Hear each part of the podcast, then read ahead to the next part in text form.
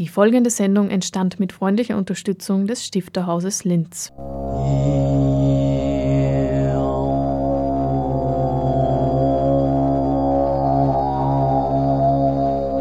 Literatur im Radio.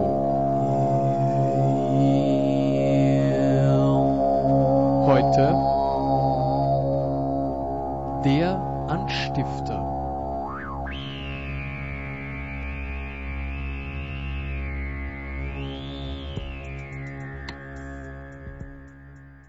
Liebe Hörerinnen und Hörer, zum Anstifter, dem auditiven Literaturmagazin des Stifterhauses, begrüßt Sie Hannelore Leindecker. Themen der heutigen Sendung sind ein Rampeporträt von Martin Pollack und ein Buch über 15 Jahre Poetry Slam in Österreich von Mieze Medusa und Markus Köhle.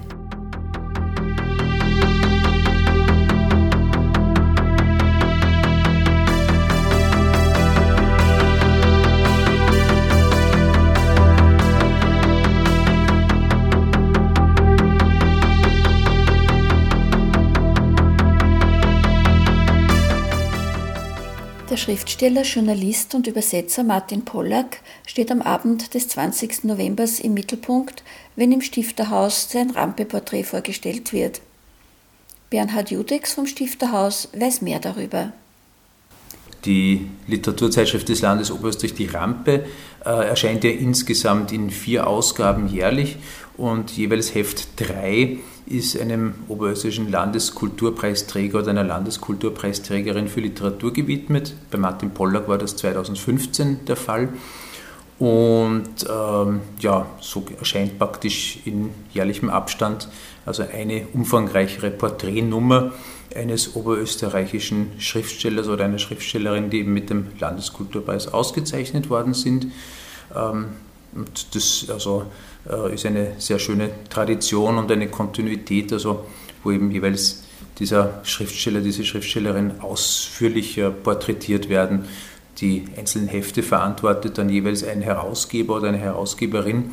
Das heißt, die Hefte sind auch zum Teil sehr individuell angelegt, aber umfassen meistens eben auch eine äh, umfangreiche Bibliografie, zum Teil auch Fotos, also auch bei Martin Pollack sind natürlich äh, neben einzelnen Beiträgen, die von ihm selbst verfasst sind, auch Fotos zum Beispiel von seiner Wohnlandschaft, ähm, also aus Boxdorf, zu sehen.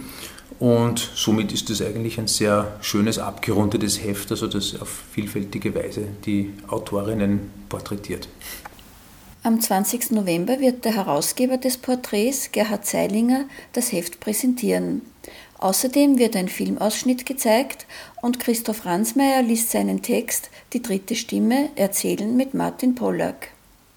Christoph Ransmayr beschreibt eigentlich seine Zusammenarbeit oder seine Begegnung mit Martin Pollack.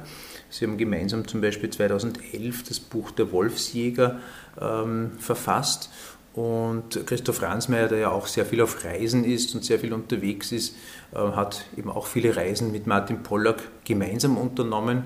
Aber sie haben auch zum Beispiel im Burgenland, also in Boxdorf, wo Martin Pollack gegenwärtig wohnt und ein Haus hat, ähm, da haben sie sich auch immer wieder zum Schreiben zurückgezogen, gemeinsame Projekte ähm, entwickelt und das spiegelt eben Christoph Ransmayr in seinem Beitrag wieder.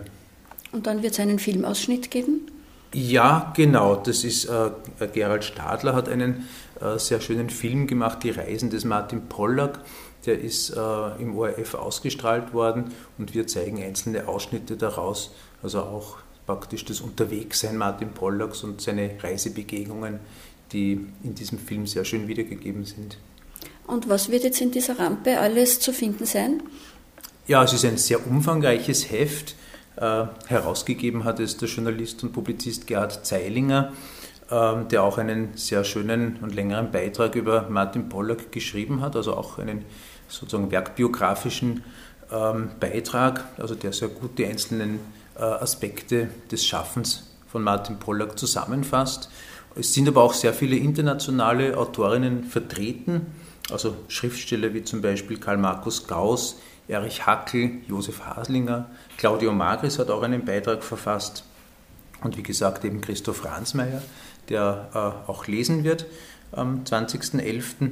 Es sind aber natürlich auch sehr viele Publizisten, Journalistinnen, Publizistinnen, ähm, die Martin Pollack äh, im Rahmen seiner Arbeit kennengelernt hat. Also auch die sind im Heft vertreten. Zum Beispiel auch der ukrainische Schriftsteller Juri Antochowitsch, dann der Schriftsteller und Übersetzer Mikhail Rowecki, äh, Adam Michnik, ein polnischer Journalist, der auch sehr bedeutend war oder also ist für Martin Pollack und eben auch gegenwärtig für die polnische Zeitungslandschaft. Ja, also es sind sehr viele internationale Beiträge, die aus praktisch verschiedenen Perspektiven ihre Zusammenarbeit mit Martin Pollack schildern.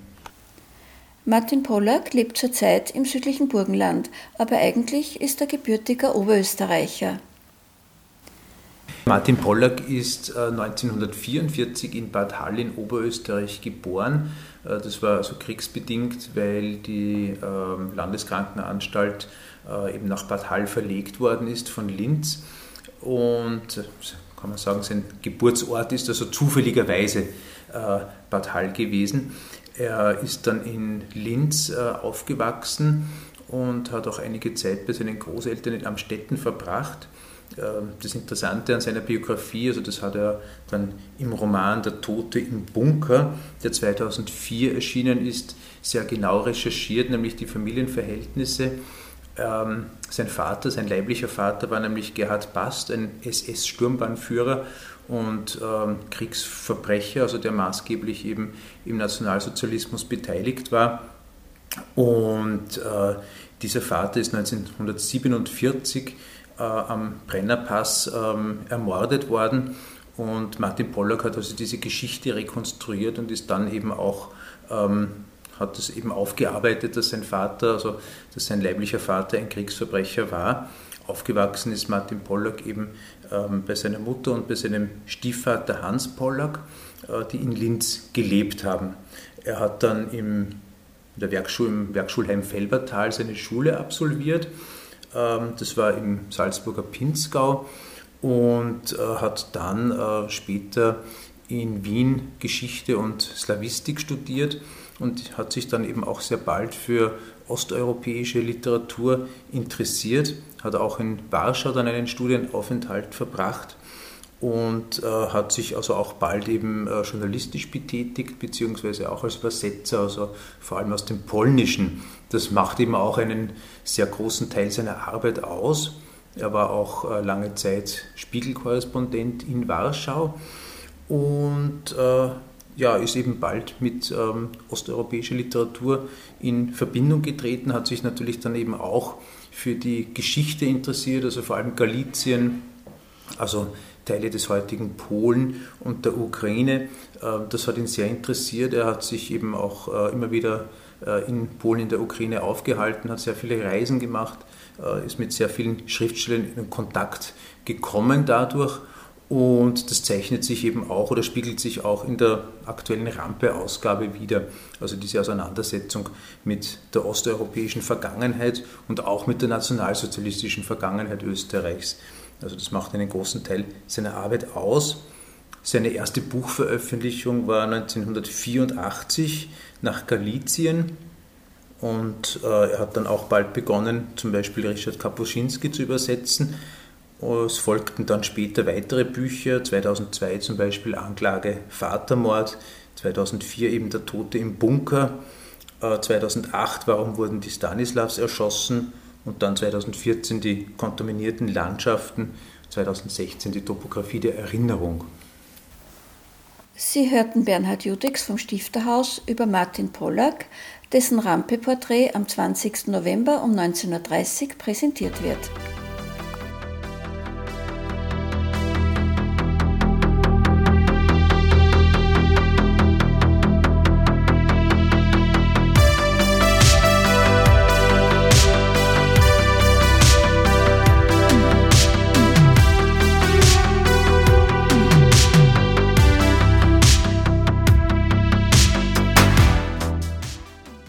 Slam Euder, 15 Jahre Poetry Slam in Österreich, ist der Titel eines Buches von Mieze Medusa und Markus Köhle. Die beiden Künstler gelten als die Pioniere des Poetry Slams in Österreich und ich habe sie unter anderem gefragt, warum man ihr Buch unbedingt lesen sollte.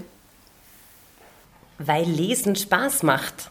Fast so viel Spaß wie bei einem Poetry Slam dabei sein und weil die Frage sicher irgendwann kommt, ob man Poetry Slam Texte in Büchern abdrucken kann. Ja, man kann und man kann sie auch super lesen, vor allem dann, wenn man schon bei einem Slam war und sich vorstellen kann, wofür diese Texte geschrieben worden sind. Man kann 41 Slammer und Slammerinnen aus ganz Österreich entdecken und dann vielleicht äh, erinnert man sich, ah, die oder den habe ich da ja schon äh, gehört. Also man kann rein und rauslesen und es ist auch ein, eine Geschichtsschreibung der letzten 15 Jahre. Und nach welchen Kriterien haben Sie die Texte ausgewählt? Wir sind so aus, davon ausgegangen, dass wir einfach mal ein, Kern, äh, ein Kernkonvolut von 10, 12 Texten zusammengesammelt haben, wo wir gesagt haben, ohne die geht's nicht. Also das war so, das sind die Texte, unsere Herzenstexte, die wir hundertmal herhören können und immer wieder hören wollen. Und von denen ausgehend sind wir dann noch ein bisschen die Zentren der Slam-Szene durchgegangen, haben gemeint, wer tritt gerade viel auf, wer brennt gerade für Slam, wer gibt gerade alles, um, um, mit den Texten dabei zu sein. Und, und auch die letzte, den letzten Öslam haben wir uns angeschaut, das Finale der Öslam sind die österreichischen Meisterschaften. Und äh, die sind wir auch durchgegangen, die Texte, und haben dann von, also von den Namen ausgehend die Autoren, Autorinnen gebeten, uns zwei Texte zur Auswahl zu schicken, haben aber meistens schon gewusst, welchen Text wir drinnen haben wollen. Und Sie haben ja auch ganz allgemeine äh, Informationen über Poetry Slam. Äh, was zum Beispiel? Was wäre aus Ihrer Sicht das Interessanteste davon? Ja, wichtig war uns auch, äh, viele Fragen zu beantworten, die wir oft per Mail für Menschen, die vorwissenschaftliche Arbeiten schreiben, beantwortet haben. Und da wollten wir einfach mal so gewisse Dinge einfach erklärt haben, die generellen Regeln, äh, die unterschiedlichen Formen auch, die es gibt mittlerweile, sei das Dead or Alive Slam oder ein Jazz Slam, ähm, aber auch Tipps, äh, wie man auf die Bühne gehen soll und äh, was man sich zu Herzen nehmen soll, wenn man auf einer Poetry Slam Bühne auftreten möchte. Ähm, wichtig ist dabei, dass diese Regeln alle relativ sind. Im Grunde soll es einem einfach Spaß machen und die Begeisterung ist so ein Schlüsselwort des Ganzen.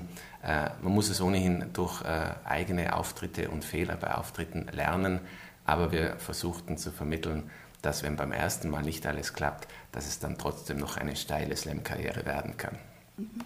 Und werden Sie von Newcomern oft um Tipps gebeten und was sind so die, die häufigsten Fragen, die an Sie gestellt werden? Und ja, wir werden oft gefragt. Äh, sehr häufiges Feedback, also auch vom Publikum. Also auch ähm, äh, eine Frage, die immer wieder auftaucht nach dem Wettbewerb, ist so: Ist der Wettbewerb nicht eigentlich ungerecht? Ja, das ist er, aber er macht Spaß. Und äh, äh gleichzeitig ist ja der Wettbewerb gar nicht so wichtig den machen wir für den Abend und fürs Publikum und hinter der Szene, also hinter den Kulissen der Szene, ist es gar nicht so wichtig, wie oft man einen Slam gewinnt oder wie oft man ins Finale kommt. Es geht uns durchaus um Vielfalt, es geht uns durchaus um Kunst und äh, die stellt die Szene ja mit äh, selber her. Und da ist es auch wichtig, dass es ganz viele unterschiedliche Veranstalter und Veranstalterinnen gibt, weil wir alle einen eigenen Schwerpunkt haben. Und ich möchte da in diesem Sinne auch mal die fantastische Linzer Szene loben. Da, äh, als quasi Aushängeschild der Severin Agostini, der Sevi, der ja mit dem Tabakfabrik-Slam äh, in der Tabakfabrik wirklich neue Maßstäbe gesetzt hat, aber auch den Solaris-Slam, den ursprünglichen Postscriptum-Slam, ist äh, ein Format, das ich sehr, sehr, sehr liebe, weil es einfach ein kleiner Bar-Slam ist und das ist schon etwas, wo mein Herz immer noch dafür schlägt. Und als aktueller Stadtschreiber in Wels muss ich natürlich hinzufügen, auch der Poetry Slam im Medienkulturhaus in Wels monatlich funktioniert prächtig und ist ja auch unter der Ägide von Severin äh, Agostini entstanden. Also da wird schon sehr viel ähm, Slam-Arbeit betrieben, wahrscheinlich auch noch in and anderen Orten, äh, Perg und äh, darüber hinaus kleinere Slams, aber so die monatlichen sind in Wels und Linz. Es scheint überhaupt äh, so zu sein und ich rate auch dazu, dass Leute, die gern slammen, irgendwann auch mal einen Slam veranstalten und moderieren und ich finde das auch cool. Ich möchte äh, da kurz darauf hinweisen, im Buch Slam Euder sind auch Manuel Thalhammer, der als Fisch auf die Bühne geht, der auf jeden Fall auch Slams veranstaltet und ich glaube auch der David Samhaber hat schon Slams veranstaltet und moderiert. Äh, auch drinnen ist die Sarah Anna Fernbach, die amtierende U20-Meisterin. Und äh, die ist zwar gerade nach Wien gezogen, aber erst im September und gilt wohl ja damit immer noch als Oberösterreicherin und genau. Definitiv auf Christopher Hittmannsberger äh, wird den Linzer in sich auch nach vielen Jahren Wien nicht verleugnen wollen. Sie haben vorhin gesagt, dass das eigentlich oft sehr ungerecht ist. Äh, welche Kriterien sind denn maßgeblich für die Bewertung? Also es gibt an sich verschiedene Systeme zu bewerten. Meistens funktioniert es mit Punkten und da werden Jurytafeln einfach vorher ausgeteilt an unterschiedliche Menschen im Publikum. Das ist keine Fachjury, sondern einfach eine mehr oder weniger zufällig ausgewählte. Und da dürfen die Menschen dann einfach äh, entscheiden, wie sie wollen. Sie werden schon gebrieft, das heißt, man sollte halt äh, schon achten, dass man im Laufe des Abends fair bleibt und so weiter und so fort. Aber an sich äh, dürfen, dürfen alle dann ähm, entscheiden, wie sie wollen. Also das ist, äh, ist und bleibt relativ. Wir sagen dann immer zu, es ist schon, schon klar, dass sich äh, Kunst äh, so nicht vergleichen und bewerten lässt, aber wir machen es trotzdem. Ja, weil äh, das Publikum damit eine direkte Möglichkeit äh, gibt, zurückzugeben, sind sie mitgegangen mit dem Text oder nicht. Und dieses direkte Feedback ist etwas, was Slam immer bietet. Und das ist wichtig. Gleichzeitig die Einladung, und auch das ist in einem Slam-Wissen-Blog im Buch drinnen, die Einladung an die Poeten und Poetinnen zu sagen, okay, der Text hat es ein oder zweimal nicht funktioniert, wie kann ich ihn einfach ein bisschen anders präsentieren, um ihn einfach in die Ohren vom Publikum reinzukriegen und die Ohren zu öffnen. Und das Publikum gibt einfach nur ein direktes Feedback. Es sagt, aus meiner Perspektive nicht, das war der beste Auftritt. Was es immer zurückspiegelt ist, ich habe dir gerade geglaubt. Und das ist, was das Publikum immer weiß. Also es hat auch ein untrügliches Gespür dafür, wenn du heute am Abend vielleicht einfach mal gerade nicht so Lust hast oder auf diesen Text gerade nicht so Lust hast oder einfach mit dem Kopf vielleicht woanders bist und das merkt das Publikum immer. Und da, da bin ich immer fasziniert zuzuschauen, das wissen sie immer. Nach dem Slam kommen dann schon manchmal äh, Leute mit Jurytafeln her und sagen so, mal jetzt, wo ich alles gesehen habe, habe ich mich da eigentlich doch getäuscht und was kann man da jetzt noch machen? Und ich sage so, nix. Aber ist ja nichts passiert, gab ja nichts zu gewinnen, was du machen kannst. Du kannst jetzt zum Slammer und zur Slammerin direkt hingehen und sagen, dir hat der Text gefallen und eigentlich war es doch und hin und her und einfach direkt das Lob, Ansprache und Kontakt hilft immer beim Weitermachen und beim Freude an der, am eigenen Auftritt äh, zu haben. Und äh, Sie machen das ja jetzt seit 15 Jahren. Wie sind Sie denn überhaupt dazu gekommen? Also geschrieben habe ich schon vorher und ähm, auch schon Lesungen veranstaltet im Freundeskreis und wir haben sogar eine kleine Literaturzeitschrift produziert und haben im Grunde nach Bühnen gesucht. Und es gab in den 90er Jahren in einem kleinen Theater in Innsbruck äh, schon etwas, das sich Poetry Slam nannte. Das war aber einfach eine offene Bühne, wo alles möglich war da habe ich den, den, Namen zum ersten Mal mitbekommen. Und später dann 2001 in Hamburg gab es einen Poetry Slam, der so funktionierte, wie man es jetzt macht. Und habe gedacht, okay, und das möchte ich auch für Innsbruck haben. Ich habe damals im Kulturzentrum Bierstendl als, äh, Bierstendl als Programmassistent gearbeitet und habe dann ein, ein kleines Studio einmal im Monat gekriegt und dort das dann im kleinen Freundeskreis begonnen. Und es ist dann sukzessive gewachsen und ähm, ja, äh, es steht auch im Buch drinnen, der mir versucht, eine Art äh, Geschichte und Entwicklung zu schreiben. Ähm, mittlerweile ist es uns nicht mehr möglich, das Publikum äh, mit Küsschen links, Küsschen rechts zu begrüßen, weil wir sie eh äh, persönlich kennen und weil wir froh sind, dass sie uns unterstützen. Aber am Anfang war es durchaus wichtig, dass der Freundeskreis gut gepflegt wurde, damit Publikum auch vorhanden war. Bei mir war es so, ich bin Ende 2001, Anfang 2002 nach Wien gezogen mit Rap-Texten und Notizbüchern voller Träume. Und Markus kannte eben Slam schon aus Hamburg und hat gemeint, geh da hin, das gefällt dir, das ist was für dich. Und ich bin hingegangen, habe beim ersten Slam Glück gehabt und gleich gewonnen, das Spendensackerl kassiert und das Geld hat gereicht, um meine Strafe bei den Wiener Linien für Schwarzfahren zu zahlen. Und ich habe gedacht, super, das hat jetzt Zukunft, das mache ich. Aber es war damals auf jeden Fall so, dass wahrscheinlich im Publikum so viele Leute waren, wie jetzt auf der Bühne antreten. Das war wirklich süß halt. Es war toll, eine schöne Zeit und äh, wir sind halt jedes Monat wir hatten damals schon eine Beziehung, wenn man aus dem Privatleben erzählen darf, und wir haben Fernbeziehung gehabt. Das hat geheißen, Markus ist nach Wien zum Slam gekommen und ich bin nach Innsbruck zum Slam gekommen. Relativ kurz danach hat der Postscriptum äh, Slam in Linz sich auf den Termin zwischen unseren beiden äh, Terminen gelegt. Äh, quasi Wien, Linz, Innsbruck war die erste Tour Österreichs und dann haben wir halt drei Tage im Monat geslammt und es kamen die ersten Gastspiele dazu und davon ging es dann weiter. Jetzt habt es in Wien äh, glaube ich, acht oder neun monatliche Slams. Ich weiß es gar nicht mehr ganz genau, wie viele es sind. Äh, es gibt eine große österreichische Meisterschaft, äh, die wir dankbar sind, nach vielen Jahren, wo wir sie gemacht haben, nicht mehr organisieren zu müssen. Dieses Jahr war sie in Wien. Im Jahr davor war sie eh in Linz und Sevi und, und das Postscriptum-Team haben die vorbildlich äh, organisiert. Und ich, manchmal habe ich so das Gefühl, dass jetzt die, die jetzt anfangen, so denken, so wow, ich weiß gar nicht, warum ich slammen sollte, wenn nicht 200 Leute im Publikum sind und äh, die irgendwie die Szene schon so in Anspruch nehmen, aber ich beneide sie gar nicht. Diese, diese ersten fünf Jahre einfach nur im Untergrund zu slammen, die haben wahnsinnig viel Spaß gemacht und ich möchte die gar nicht missen. Äh, Sie sind beide ja sehr vielseitig. Sie sind ja nicht nur Slammer und Slammerin, sondern Sie schreiben auch Romane, äh, Erzählungen. Sie sind auch, äh, Sie machen auch Musik. Was steht denn, steht da Slam für Sie nach wie vor im Vordergrund?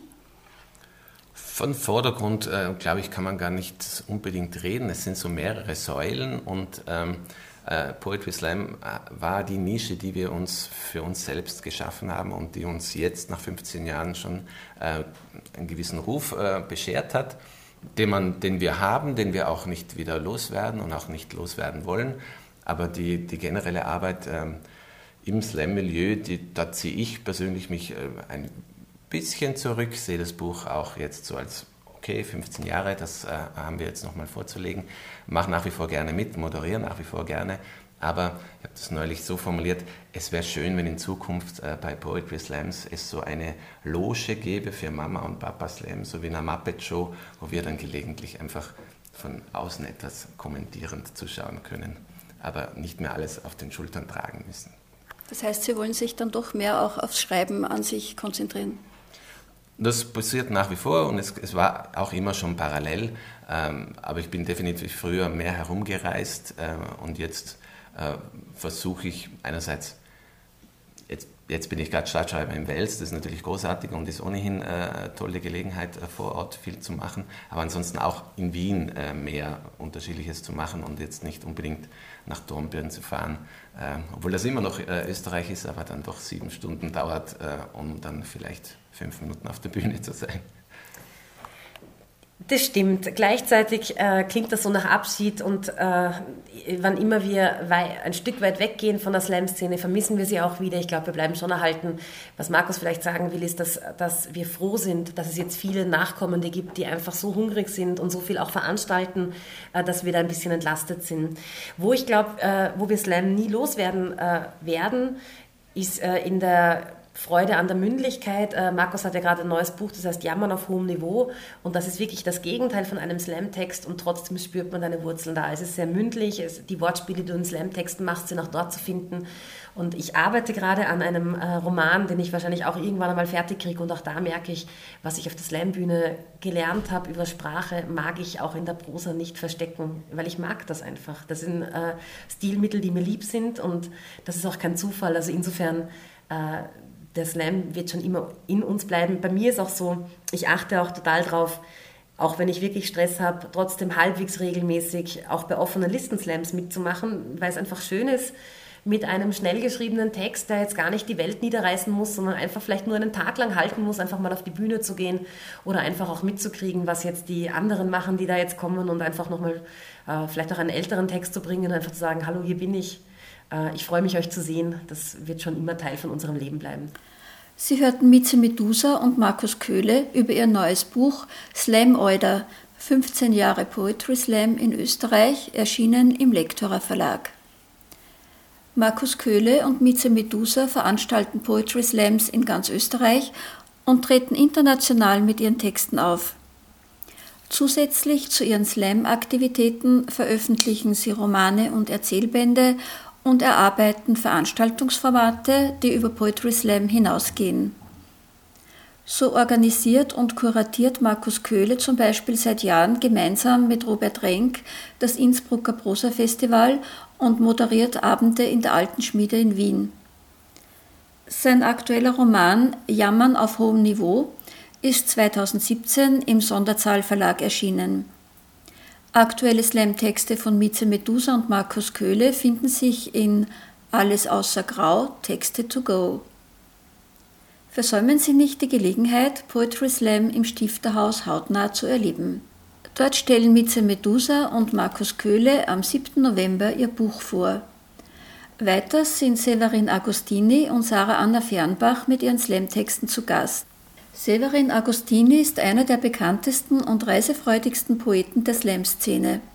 Neben den eigenen Texten ist er als Organisator für den Poetry Slam Boom in Oberösterreich verantwortlich. Er ist die treibende Kraft hinter dem Postscriptum Slam im Solaris, dem Tabakfabrik Slam und des Welser Slams.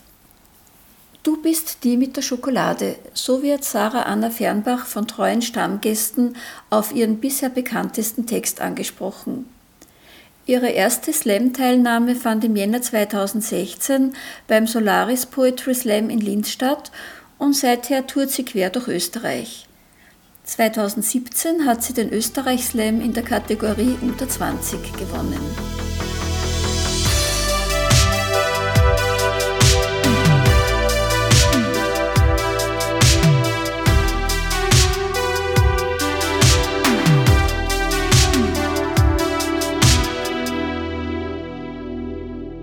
Nun im Herbst draußen immer kälter wird, dann bekommen Museen und Ausstellungen wieder mehr Bedeutung. Deshalb möchte ich Ihnen die Käthe Rechers Ausstellung im Stifterhaus empfehlen, falls Sie sie noch nicht gesehen haben. Sie ist täglich außer montags von 10 bis 15 Uhr geöffnet. Das Veranstaltungsprogramm im November beginnt am 7.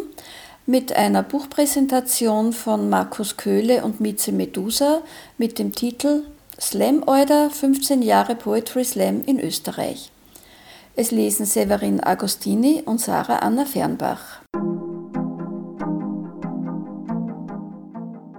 Im Rahmen des oberösterreichischen Penclubs Neu lesen am 9.11. Günter Gieselherr-Krenner, Christine Schadenhofer, Ernst Schmidt und Claudia Thaller. Robert Prosser wird am 14.11. seinen Roman mit dem Titel Phantome vorstellen. Sebastian Fasthuber wird eine Einführung halten. Christian Steinbacher wird am 16.11. mit Prosatexten zu Gast sein. Der Titel Gräser im Wind, ein Abgleich. Andreas Puff-Trojan wird moderieren. Die Präsentation des Rampe-Porträts Martin Pollack, über die wir heute schon gesprochen haben, findet am 20.11. um 19.30 Uhr statt. Christoph Ransmayr liest seinen Text Die dritte Stimme, Erzählen mit Martin Pollack. Dann gibt es Filmausschnitte aus dem Porträt Die literarischen Reisen des Herrn Pollack von Gernot Stadler. Außerdem wird der Herausgeber Gerhard Zeilinger das Heft vorstellen. Der Klever Verlag ist am 21.11. mit Günter Keib und Birgit Schwaner zu Gast. Günter Keib stellt ein Journal mit dem Titel Ankerplätze vor und Birgit Schwaner die Erzählung Jackels Mondflug. Humor und Satire stehen am 23.11. um 12.30 Uhr im Mittelpunkt, wenn es wieder heißt, zu Mittag bei Stifter. Katharina Riese wird lesen und anschließend gibt es eine Minestrone. Um Grundbücher der österreichischen Literatur seit 1945 geht es am 28.11. mit dem Roman von Robert Menasse Die Vertreibung aus der Hölle. Konrad Paul Liesmann wird ein Referat halten und Klaus Kastberger wird moderieren. Die Herbstlesung des Autoren- und Autorinnenkreises Linz bestreiten am 30.11. Sven Taubenmerkel, Renate Perfall, Ernst Schmidt und Jutta Tanzer.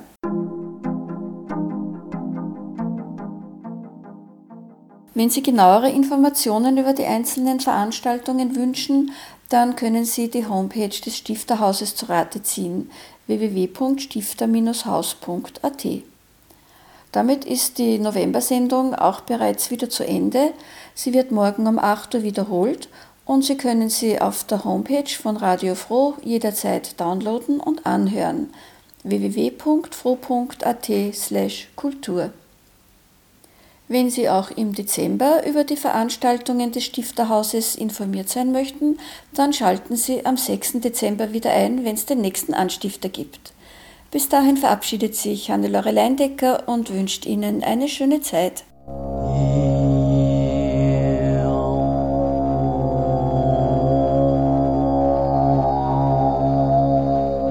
Literatur im Radio.